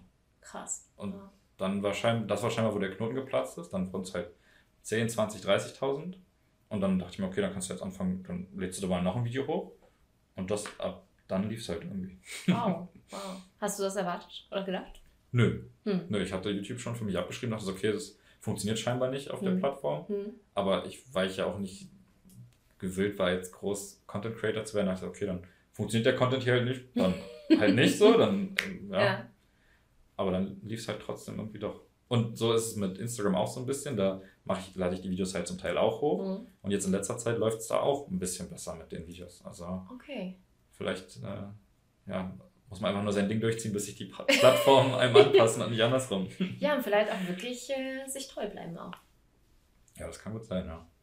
Also, würdest du sagen, dass du dir so in allen Punkten da sehr treu bleibst, so von dem ja, an sich schon. Ja, also ne? ich will auch nicht sagen, dass es, also jetzt bin ich, das ist jetzt auch gerade für mich leicht zu sagen, ne, weil jetzt gerade laufen die Videos ja. und ich, warum sollte ich dann was ändern? Mhm. So, also ich mache die gerne und sie laufen und never change running system und so. Ja. Aber ich habe halt natürlich auch schon öfter dran gedacht, okay, was ist denn, wenn das einfach auch irgendwann ausgelutscht ist und die Leute das nicht mehr sehen wollen? Mhm. Was könntest du denn noch so machen, womit du dir halt aber treu bleibst, mhm. was du auch irgendwie gut findest und was vielleicht dann auch nochmal irgendwie besser oder mhm. wieder gut ankommt? Also da denke ich halt auch dran. Hm. Aber jetzt im Moment habe ich nichts, wo, wo, ich sage, das will ich unbedingt machen. Hm. Außer jetzt zum Beispiel, dass ich angefangen habe, die, die normalen YouTube-Videos zu machen, wo hm. ich noch so ein bisschen rede. Ähm, aber wenn es dann dazu kommt, werde ich nochmal gucken. Hm. Ja. ja, ich glaube, das ist auch mal wichtig, sich ab und zu auch innezuhalten, zu reflektieren. Oder, äh, also halt, äh, obwohl bist du jemand, der so voll spontan und unüberlegt auch Dinge macht? Oder? Nee, ich bin ja so der Überdenker. Ah, ich, äh, okay, okay, okay. Also es wird ja. nicht einfach mal irgendwas so rausgehauen. Nee. So. Ja, deswegen fällt es mir auch immer so ein bisschen schwer mit so, wenn du jetzt sagst, so Reichweite, ja. das unbedingt als Erfolg zu sehen, weil ich immer denke, okay, ja, ich weiß ja noch vor einem Jahr war es null da. Diesen Monat ist es richtig gut. Vielleicht ist ja nächsten Monat wieder bei null. Hm. Also ich, mir fällt es auch so ein bisschen schwer, mich dann irgendwie auf dem Erfolg auszuruhen oder den ja. so zu genießen. Weil ich halt immer weiß, okay, es war bei null, jetzt gerade ist es gut, Vielleicht ist es bald wieder bei Null. Das habe ich jetzt auch schon oft gehört, dass oft auch umso mehr der Erfolg oder umso höher man da auch so kommt, dass der Druck vielleicht dann auch manchmal höher, weil das ist ja, ich finde, das ist immer so ein bisschen so mehr Macht, auch mehr Verantwortung. Es ja. ist einfach so. Ähm, und dann da vielleicht auch so diese Leichtigkeit zu behalten. Ja, das, was, das bei mir ist mir letztens aufgefallen, das ist richtig komisch, aber wenn ich ein Video habe, was richtig gut läuft, dann macht mir das mehr Druck, dass das nächste auch richtig gut werden ja, muss, genau. als wenn ich einfach so ein Video habe, wo das halt floppt, also was dann halt vielleicht unter meinen durchschnittlichen ja. Aufrufzahlen sind. Was halt auch schwer ist, also ich finde, floppen ist so ein hartes Wort, weil es sehen trotzdem ein paar tausend Menschen mhm. und die Kommentare, die ich kriege, sind alle super lieb. Mhm. Also es fühlt sich jetzt auch nicht an, als hätte ich da irgendwie reingehauen oder so, aber ich merke halt schon, dass natürlich andere Videos besser performen so. Mhm. Und nach diesen etwas ruhigeren Videos mhm da gehe ich immer mit mehr Selbstbewusstsein raus, dass das nächste Video wieder ein Banger wird, dass ich mhm. da hm. wieder denke, okay, jetzt kommt noch wieder, wieder was richtig Gutes. Mhm. Als wenn ich halt eins hatte, was richtig gut ist, was halt irgendwie so ein, ja, weiß nicht, mhm. eine interessante Erkenntnis für mich war. Also diese hm. Dips sind für mich auch auf jeden Fall wichtig, um irgendwie weiterzumachen. Ja. Auch wenn man sie nicht haben will. sie gehören zum Leben dazu. Sie gehören dazu. Ja. ja. Also ich es ist immer so was auch ich meine Schwester die letzten Tage so für uns reflektiert haben, ist so, äh, es kommt nicht drauf an, wie du mit dem Leben umgehst, wenn alles glatt läuft, sondern es kommt drauf an, halt, wie du umgehst. Also, und äh, gut, in, in, deiner Realität ist es dann vielleicht manchmal, ah, das ein Video hat vielleicht gefloppt oder ist nicht so mhm. gut gewesen. Aber in jemand anderen Realität ist es schon wieder so, ah, ja, über, voll, ne? ja, es ist halt immer so auf dem Blickwinkel. Und ja. Ich glaube, das Leben hat auch einfach nicht so ernst zu nehmen. Ja, das versuche ich halt auch. Ja. ja, weil letztendlich ist es ja, wenn man es mal ganz runterbricht, es ist ja nur YouTube. Also ja. so es ist ja, äh, ich glaube, wir, oder ich kann nur für mich oder halt so dieses, dass ich selber manchmal auch Dinge total überdramatisiere oder manchmal auch zu ernst nehme oder denke, oh Gott, das jetzt hängt die ganze Welt da dran oder jetzt äh, was nicht erscheint oder ja. was weiß ich. Oder gerade eben ähm, ist ja auch eine Pause bei Kunst und Kakao, äh, weil ja jetzt gerade eben die zweite Staffel. Und es kommt bei mir auch immer mal wieder so dieser Gedanke, oh Mann, jetzt gerade passiert gar nichts, hm. ne? Aber auf der anderen Seite denke ich mir auch immer so, die Leichtigkeit ist irgendwie halt auch. Also es ist so, ja. so ein. und wenn man das selber lebt, dann vergisst man halt immer, dass die anderen Menschen halt ein ganz eigenes Leben haben ja. und die ist halt gar nicht präsent. So, ne? Genau. Also wenn ich jetzt mich eine Woche keine Videos mache, dann denke ich so, okay, die Leute sitzen eine Woche zu Hause ja. und warten auf mich. So. die wissen gar nicht, was sie tun sollen ja. ja. Aber, ja. aber im Endeffekt weiß ich dann, ja, okay, das juckt halt keinen. Genau. So. Wenn du dann, weiß nicht, auf Toilette sitzt und YouTube Shorts öffnest, dann siehst du mich oder siehst mich halt nicht. Genau, aber genau. du bist dann halt nicht traurig. So, ja. Und was hast du, ein Lebensmotto oder ein Lebenszitat oder irgendwas, was dich, was du dir irgendwo hinhängen würdest? Ich glaube, ich bin so klassischer Go with the Flow Mensch irgendwie. Ah, okay. Ich versuche das so ein bisschen nicht zu viel Flow, aber ein bisschen. Flow. ja. Und ähm, mit welchen drei Worten würdest du dich beschreiben? Ach ja, das ist. Äh, das sind immer so diese schönen Persönlichkeiten. Das ist wunderbar. ähm, auf jeden Fall muss wahrscheinlich Kreativität rein. Ja. Dann, ich würde mich selber nicht als sympathisch beschreiben, aber das ist das, womit ah. ich am meisten, äh, am meisten, am häufigsten online beschrieben werde. Okay. Das ist, glaube ich, das, ja, das, was mir am meisten gesagt wird, dass ich sympathisch bin, aber von sich selber als sympathisch zu, sagen, äh, zu sprechen, ist irgendwie auch komisch. Ähm, und reflektiert, das ist mir noch. Und, ah, ne, warte, konsequent, reflektiert und kreativ. Jetzt haben wir es. Aha, Das war auch ein sehr schönes Kompliment. Das hat mir Georg, einer aus meinem äh, Künstlerkollektiv, gesagt, dass er findet, dass ich ein sehr konsequenter Mensch bin. Und das fand ich ein sehr schönes Kompliment irgendwie. In welchem Bereich? Ähm, auf das bezogen, was ich halt mache. Hm. Dass ich halt versuche schon da keine Kompromisse einzugehen, wie mhm. ich sie halt mhm. nicht haben möchte. Mhm. Und die Sachen so mache, wie ich sie halt machen möchte. Ungeachtet dessen, ob das jetzt vielleicht bedeutet, dass es nicht so viel Reichweite hat, wie es haben könnte. Mhm. Oder ja, dass ich keine Tutorials mache oder irgendwelche, weiß ich nicht, ja, Lernplattformen bespiele, nur weil es Geld bringt, wenn ich es mhm. eigentlich nicht machen möchte. Mhm. Ja, das, und ich glaube, das ist einfach irgendwie in dem Sinne eine gute Eigenschaft. Also ich glaube, Konsequenz wie Disziplin ist halt immer ein bisschen zweischneidig. Also reflektiert würde ich ja auch sofort unterschreiben. Also das habe ich schon so in deinen Videos festgestellt, die man so auf YouTube auch einfach von dir findet, wie du auch auf ähm, bei die ersten YouTube-Videos sind, weil ja wirklich ja so Twitch-Zusammenschnitte, ähm, mhm. wo du ja wirklich auch auf viele Sachen eingehst, die die Leute so beschrieben haben. Ähm, würdest du sagen, dass Reflexion oder diese Reflektiertheit bei vielen Künstlern da ist oder kreativen Menschen? Ich glaube, dass bei vielen kreativen Menschen und Künstlern und Künstlerinnen da, die es geschafft haben, mhm. die irgendwie mit ihrer Kunst dahin gekommen sind, wo sie hin wollten. Mhm.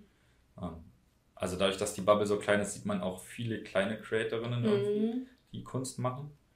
Und man merkt halt schon, dass dann da teilweise vielleicht die Bereitschaft fehlt, das sehr reflektiert anzugehen mhm. oder halt die Fähigkeit. Mhm. Aber das ist dann meistens, was ich so erkennen kann, der Grund, warum es dann nicht vorangeht. Mhm. mhm. Das war auch so ein bisschen das, was ich in meinem letzten normalen YouTube-Video irgendwie angesprochen habe, dieses, dass man halt da mehr, Persönlich mehr, mehr, mehr Persönlichkeit reinzugeben, ja, ja. halt einfach ein riesen, ein riesen Vorteil sein kann. Und dass man das halt nicht so verbissen sehen darf, dass dir irgendwie die Plattform Reichweite schulden, nur weil du da deine Kunst postest mhm. irgendwie. Mhm. Ja, und wenn du halt diesen sozialen Aspekt, wie gesagt, Social Media da halt irgendwie reinbringst und es testest und das dann irgendwie für dich reflektieren kannst, dann wird dir das auf jeden Fall helfen. Mhm. Und was macht in deinen Augen eine interessante Persönlichkeit aus? eine gewisse Selbstreflexion. Okay.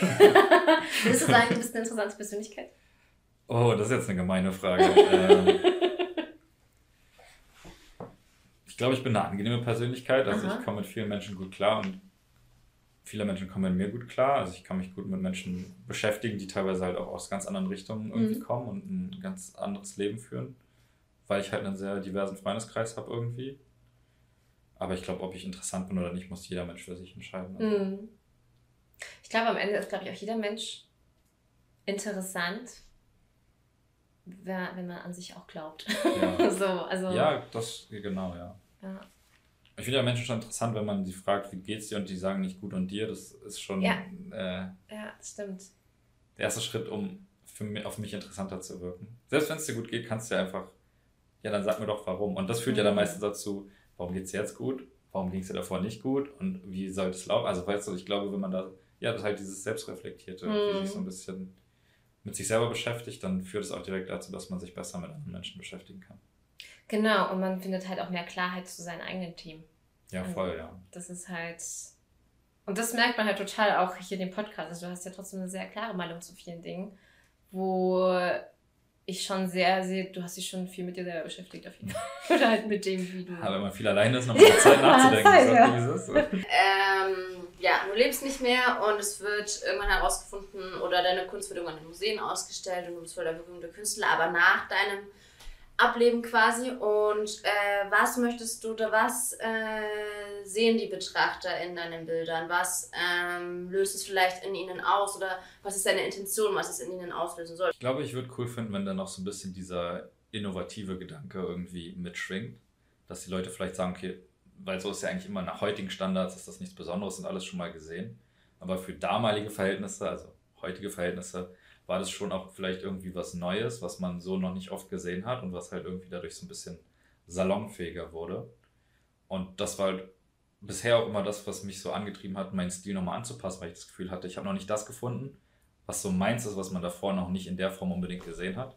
Und ich habe das Gefühl, langsam komme ich dahin, dass für mich ist immer ein gutes Zeichen, wenn ich ein Bild male, bei dem ich denke, okay, das habe ich so noch nie gesehen. Mhm. Das ist für mich dann immer schon irgendwie die Bestätigung, dass ich irgendwas richtig mache.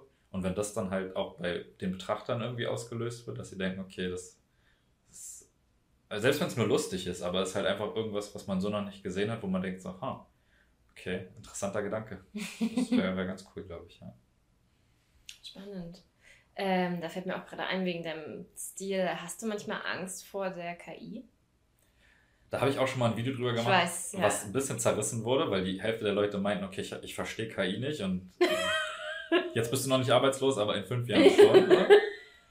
aber da kann ich nur gegen sagen, dass bei Kunst ja immer so, dass der Name halt auch immer eine Bedeutung hat. Also mhm. dadurch, dass ich halt mittlerweile schon eine gewisse Reichweite habe, alleine, dass es ein echter Melke ist, mhm. ist ja schon was wert, sage ich mal. Mhm. Und von daher bin ich einfach, habe ich die Hoffnung, dass ich so schnell wachsen kann, mhm. dass wenn KI so gut ist, dass sie meinen Job besser machen könnte als ich, dass es dann reicht, dass das Bild von mir mhm. ist.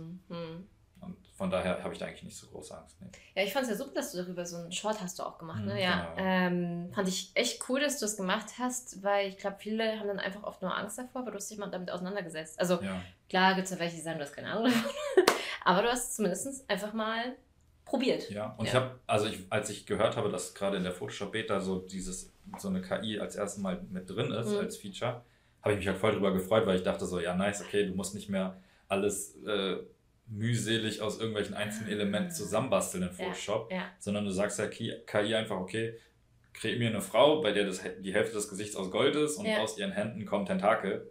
Und dann hast du die, genau, dann kann ich mir selber zusammenbasteln, da draus. Aber ja, dann habe ich halt gemerkt, so funktioniert das halt nicht, weil die kann mir halt nur Sachen bauen, die sie halt schon hundertmal gesehen hat. Mm. Und wenn die noch nie eine Frau gesehen hat mit Tentakelfingern, dann macht sie dir keine Frau mit Tentakelfingern, dann kommt da was ganz anderes bei rum.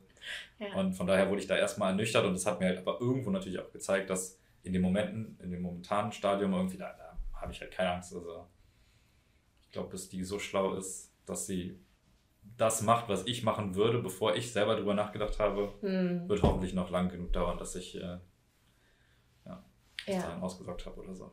Schauen wir mal. Gut, dann ähm, kommen wir zur Frage. Mhm. Welche Frage dürfen wir mitnehmen für die nächste Künstlerin? In dem Fall ja, wird es eine Künstlerin sein. Da habe ich jetzt ja lange drüber nachgedacht und weil es mich ja auch so ein bisschen zurück in meine Kindheit versetzt hat, die Frage, ja. die ich bekommen habe, ja. hätte ich die Frage, ob, wenn du deinem jüngeren Ich deine Kunst zeigen würdest, ob sie der Person gefallen würde. Also wenn du jetzt oh. sagst, du oh. zeigst deinem achtjährigen Ich deine Bilder, würde dir gefallen, was du als kleines Mini-Me siehst. Was glaubst du, hätte ein kleiner äh, Melvin? Ich glaube, ich wäre beeindruckt gewesen. Mhm, glaube ich auch. Was ja. irgendwie cool ist, sich selber beeindrucken zu können. Das ist schon schön. Definitiv. Und gäbe es irgendetwas, was du dem kleinen Melvin mit auf den Weg geben würdest? Ja, das ist halt auch immer so eine Sache, ne? Dieses so, was würdest du anders machen? Weil wenn man in einer Situation ist, wo man eigentlich ganz zufrieden mit seinem Werdegang ist, ja. dann ist es ja irgendwie das. Äh, dann ja alles wieder dazu.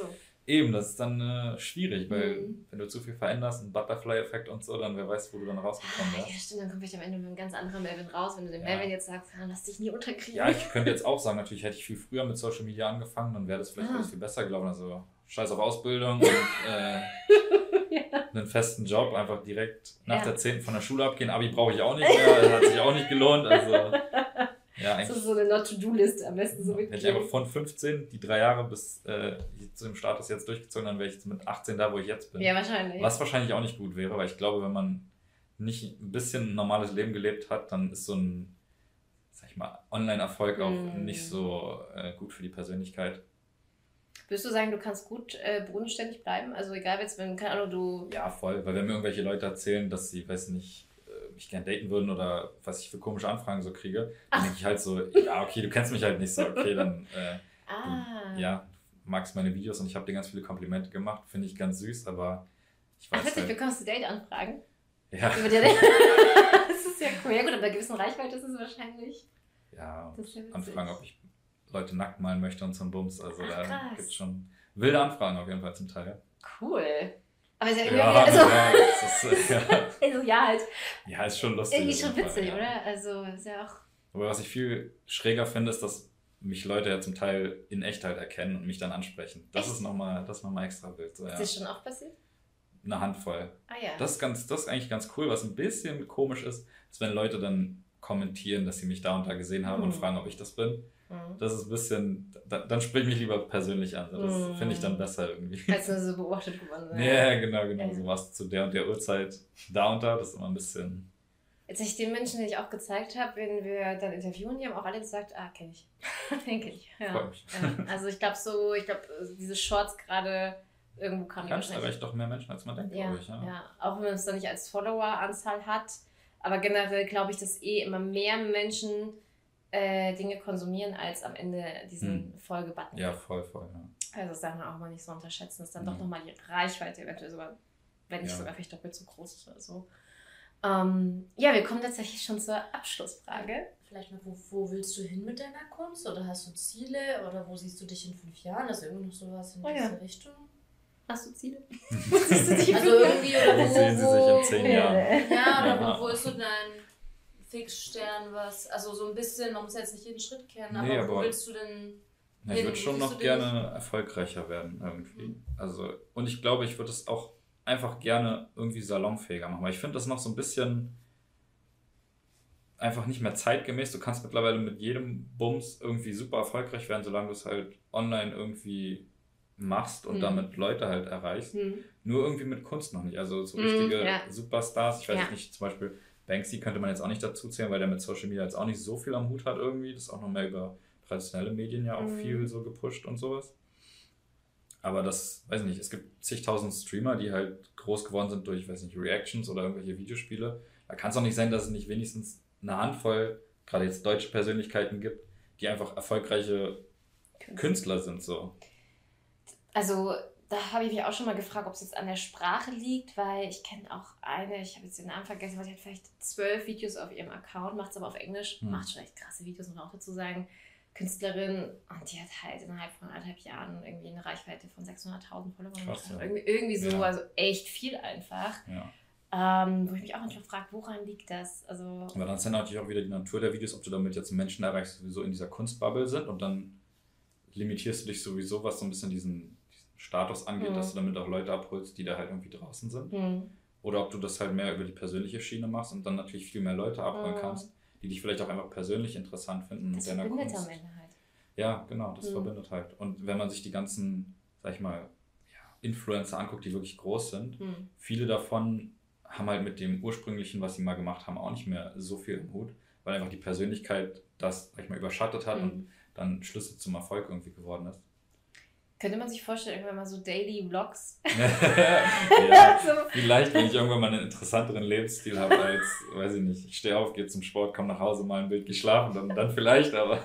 Naja. Wann definierst du für dich Erfolg? Oder was ist, oder was ist für dich Erfolg? Wann würdest du sagen, ich bin erfolgreich? Äh, ich hätte jetzt in dem Sinne einfach gesagt, einen interessanteren. Also Erfolg war vielleicht das falsche Wort, aber hm. wenn es einfach mehr gibt, was ich irgendwie zeigen kann. Hm. Wenn man vielleicht auch zu irgendwelchen Ausstellungen, Aus, Ausstellungen fährt, wo man. Also würdest du schon gerne auch deine Kunst ausstellen, mal noch eine Galerie? Ja, ich kann mir schon vorstellen, mal in diese, so sag ich mal, traditionelle Kunstwelt mal so einzudippen irgendwie, wenn ich dann sage, okay, jetzt habe ich da, will ich das auch mal irgendwie. Oder ergibt sich eine gute Gelegenheit, mhm. weil so hat sich ja bei mir jetzt auch viel irgendwie ergeben, dass einfach Gelegenheiten, so wenn ihr zum Beispiel eine Anfrage schickt wegen einem Podcast oder mhm. so, das ist eine coole Gelegenheit, sowas mal zu machen. Wenn sich sowas mal ergibt mit einer Galerie oder so, dann Klar. warum nicht? Cool. Okay. Ähm, letzte Frage. Also du willst noch irgendwas loswerden? Ich bin ganz ohr. Okay. Ähm, genau, letzte Frage stelle ich hier ähm, Künstler, jeder Künstlerin am Ende. Was ist deine Definition von Kunst? Wie definierst du für dich Kunst? Für mich Kunst würde ich jetzt auf meine Kunst beziehen, weil ich habe immer das Gefühl, es ist sehr schwer über andere Kunst zu mhm. urteilen, mhm. weil es ja was sehr Persönliches ist. Und für mich ist es Kunst, wenn es etwas Einzigartiges ist, mhm. bei dem ich ein gutes Gefühl habe, bei dem ich das Gefühl habe, das kann ich so stehen lassen, das Werk spricht für sich mhm. und ich bin damit zufrieden. Mhm. Es ist schwierig, das zu übertragen auf andere äh, Menschen, hm. aber ja, für mich ist diese, dieses Alleinstehen irgendwie ein großer Aspekt, dass ich dazu nicht was erklären müsste oder so. Hm. Und das ist vielleicht auch, das ist noch so die Kirsche on top. ähm, wenn es vielleicht noch bei unterschiedlichen Betrachtern unterschiedliche Reaktionen mm. oder Emotionen auslöst. Schön. Ja. wow. Ja, danke für dieses schöne Gespräch. Ich könnte jetzt echt noch Stunden mit dir weiter quatschen. Das ist echt ja, äh, richtig, ja, hat richtig Spaß gemacht. Fand ich auch. Und ja, für euch vor allen Dingen, äh, ihr findet alle wichtigen Infos von Melvin in der Infobox. Klickt auf jeden Fall vorbei, wenn ihr ihn nicht eh schon kennt. ähm, ja, vielen, vielen Dank, lieber Melvin, dass wir hier sein dürfen, du uns hier alles gezeigt hast, wir deine euch. Kunst hier mal anschauen dürfen. Richtig, richtig schön. Ja. Schön, dass ihr da wart. Ja, danke schön. Dann würde ich sagen, ciao Kakao und bis zum nächsten Mal. Und ich hab dich lieb.